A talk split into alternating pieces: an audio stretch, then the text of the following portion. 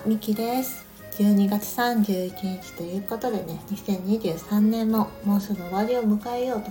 していますね。していますねってね。なんかすごい、ちょっと人事感もありながらも実感がないまま過ぎていますけども。はい。ね、2023年、私、すっごく2023年に対して思い入れが大きかったんですね。うん、それはやっぱりコーチングを学び始めたっていうか内面とねすごく向き合った年でもあるしその分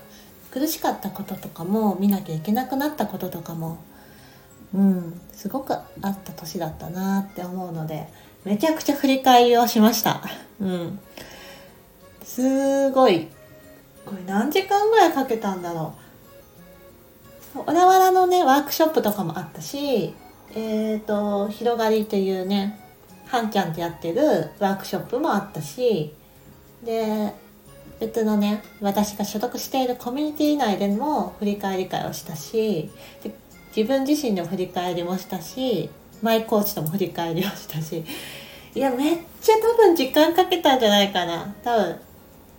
少なくとも少なくと48時間はかけてるんだと思うんですよね。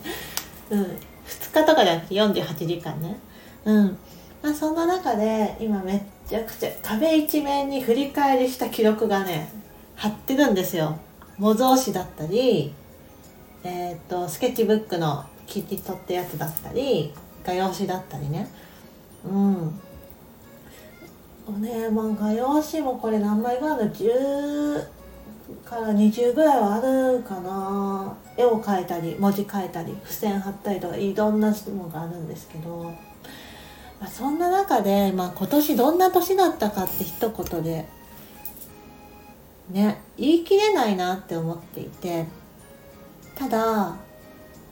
まあ今年一番手放したって思うのはなんていうかな自自分じゃない、えーと、手放したことだから他人の、ね、人生を生きることと自分の感情を否定すること、うん、これを手放したなっていうのは思ってますね。うん、本当にずっと自分の感情とか思いとかを無視してきたからさ。なかなか願いっていうものが見えてこなくて。よくさ流れ星とか神社とかで本当の願いを言うといいって言うじゃない？それこそ満月ワークとか新月ワークとかもさよく自分の願いとか自分の叶えたいことを書きましょうとか言われるけど本当の願いっていうのがね書けなかったんですよ。実はもう11月下旬ぐらいまで本当の願いみたいのがね分かんなかったの。だから書いていてもなんかね途中から違和感を感じるというか。あれでもこれ本当に願ってるのかな？ちょっと違うなみたいな。そんな違和感みたいのもね感じたりしたりもあったんですよ。でやっぱそこがねずっと引っかかってて。もなんか毎日そういう願い事を11月下旬から書いてみたりとか同じことをね毎日書き続けてみたりとかあとは断捨離習慣って言って自分でね30日以上物を捨ててみたんですよ。今自分に不要だなって思うものとかそういうのをちょっとちょっとちょっとちょっとちょっとってね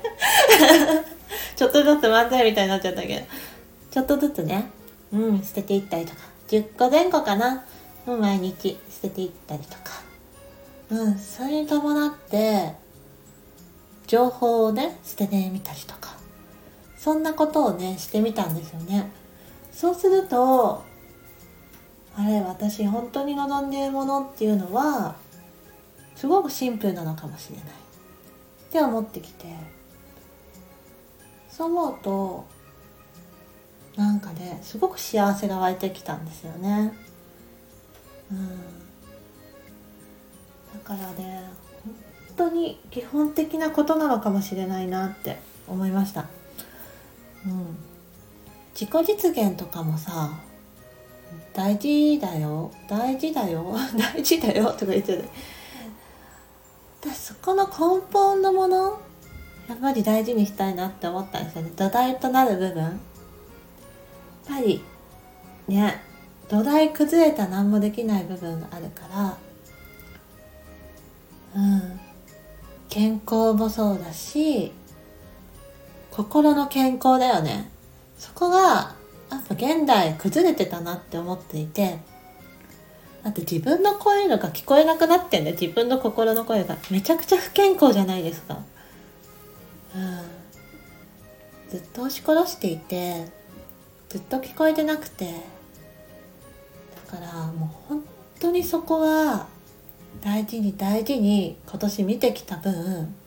今後もめちゃくちゃ大事にしていきたいなって思ってます。そこを無視していたら何をしたいとかどう生きたいとかどうありたいとかはもちろんだし何をやりたいとかこれやってみようっていうことも偽のものが入っちゃうことがすごく多い気がしています。いますっていうか そう。体験談ね。うん。あれ？これ？なんかやってみたけどなんかこれじゃなかったかもっていうのはまだいいかもしれないけど義務感でやったものってなかなかしんどいよね。なんかそれ心も喜ばないし体力もきついしそう。なんか義務感でやり続けたら記録にも残らないしで繰り返すみたいなそうあんま良くない傾向だよねだからそうなんかそこをねやっぱ大事にしていきたいなっていうのを思いますね。うん。でそれを思った時に、まあ、2023年のタイトルで言うと「まあ、命の息吹だな」っていうのが出てくるんだけど、まあ、その中でそしたら来年どんな年にしていきたいのかっていうことは3つあってうん、まあ、今ねパッとここに書いてるのは1つ目はあれこれ言ったかな？言ってないかな、まあ、焚き火のように過ごす1年にしようっていうのが一つ。それが一つ。それはね自分や周りの人を温めるというか大切にする。自分自身が源泉っていうか炎の種みたいなものだからそこをねやっぱり大事にしていくしで一緒にやっぱり燃え続け合えるような仲間みたいなつながってくれてる人みたいなの大事にしたいからめちゃくちゃなんかそれをね大切にしたい愛愛を出したいっていうのが一つ。うん。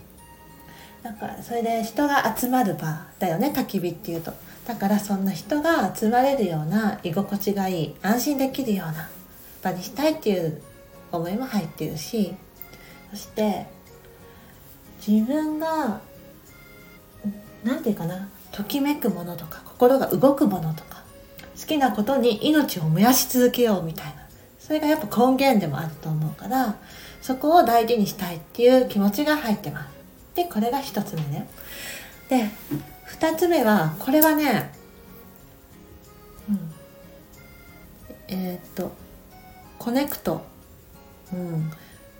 つなげるということを意図する。っていうことですね。うん、これは、まあ、私の屋号というかホームページ名って TOOMOI なんですよ。to もいって書いたんですけど、それは思いととか思いをつなげるとか思いを届けるとか思いと一緒にみたいな気持ちが込めていたんですよね。それをつけたのは2年前ぐらいなんですけども、あ、もう自分のこの気持ちそのままじゃんって思っていて、人と人をつなげる人と物をつなげる人との思いをつなげる思いと思いをつなげるぱりそこをもっと意図して行動しようって思っていてそこをやっぱ自分が価値提供できるところだし無意識にできているところだしそこをもっと意図して2024年は行動したいとも思いました。コネクトつなげるっていうのはもちろん自分自身とつながるっていうのもあるので自分自身の思いも大事にしていきたいっていうのも込められています。はい。で3つ目はねこれはね本当に昨日コーチグをねマイコーチのを受けたんですけどその時にも出てきてね愛を唱えよう喜びと楽しさを伝えていこうっていうのが3つ目の目標っていうかテーマです。これはねあれなの。コーチングちょっとねこれはもう一個別で収録しようと思うんだけど私スピリチュアカウンセリングをえっとね6月だったかな？えっとねそうだね6月に受けてその時に私の使命は愛を学ぶことだって言われたんですね。うん。それを聞いた途端私は号泣しているしでその後に喜びと楽しみを伝えていく人だって言われてわあもうしっくりきてたけどでもそれ本当の意味で腑に落ちてなかったんですよ。たださっきのつなげるとかもそうだし焚き火のように過ごすっていうのもそうだし私自身がやっぱり体現して伝えていかなきゃいけないですよね。だから体現してないとそれは叶えられないですよ。だから当に私自身が自分の愛っていうものに満たして学んでいってそれをなんだろうな体現していく。あなんかこんなに日常は優しさにあふれてるんだとかうん楽しさや喜びであふれてる世界なんだっていうことをねやっぱ体現して表現して伝えていきたいなっていうのは思ってます。うん、なそれがやこういうスタンド FM とかかもしれないしちょっとインスタグラムもあなんかちょっとこういう風にしていきたいかもっていうのがまたね改めてようやく見えてきたのでそこを使ってみる時間だとも思うしあとツイッターノートもね何か使っていきそうな感じがしているし実際にね会った方とかにも伝えていきたいしもっとねうんなんか伝えるってこともねもっと意欲的にやっていきたいなって思っております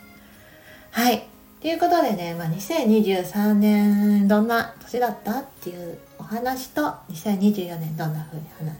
していきたいかってことをお話しさせていただきました。はい。ってことでね、まあ、今年の収録、まあさっき言ったみたいにちょっとコーチングの話題についてもう一本収録させてもらうんですけども、はい。ちょっとコーチング関係ないや、なんかコーチングの話はいいやって方とかは、この収録で終わりになるのかなって思ってます。